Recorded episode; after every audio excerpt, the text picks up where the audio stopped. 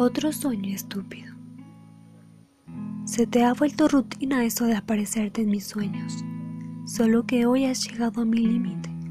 Rozaste la intolerancia con descarada arrogancia. Maldito seas. Estábamos en casa, mi casa, nuestro cobijo. Te vi desaparecer entre las habitaciones y, como yo soy yo, fui tras de ti. Te encontré en cama con sábanas cubriendo tu cara.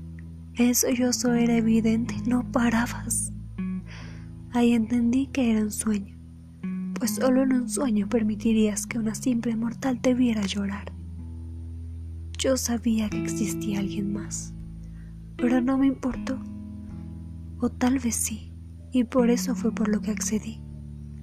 Acepté la oferta de acostarme a tu lado y tratar de consolar tu llanto. Nunca había visto algo parecido unos ojos tan cristalinos empapados de recuerdos que tú y yo compartimos. Podía oler tu barata fragancia que me tenía tan encantada mientras empezábamos a compartir un solo latido. Increíblemente, estábamos teniendo más conexión en un estúpido sueño que en toda nuestra jodida y efímera realidad.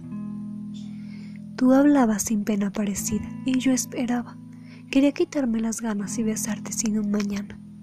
Empezaba a perfilarme, pero me conoces tan bien que me paraste en seco y dijiste que ella va primero. Este no era mi sueño, ni mío ni de él. Creo que era de la vida que quería hacerme entender.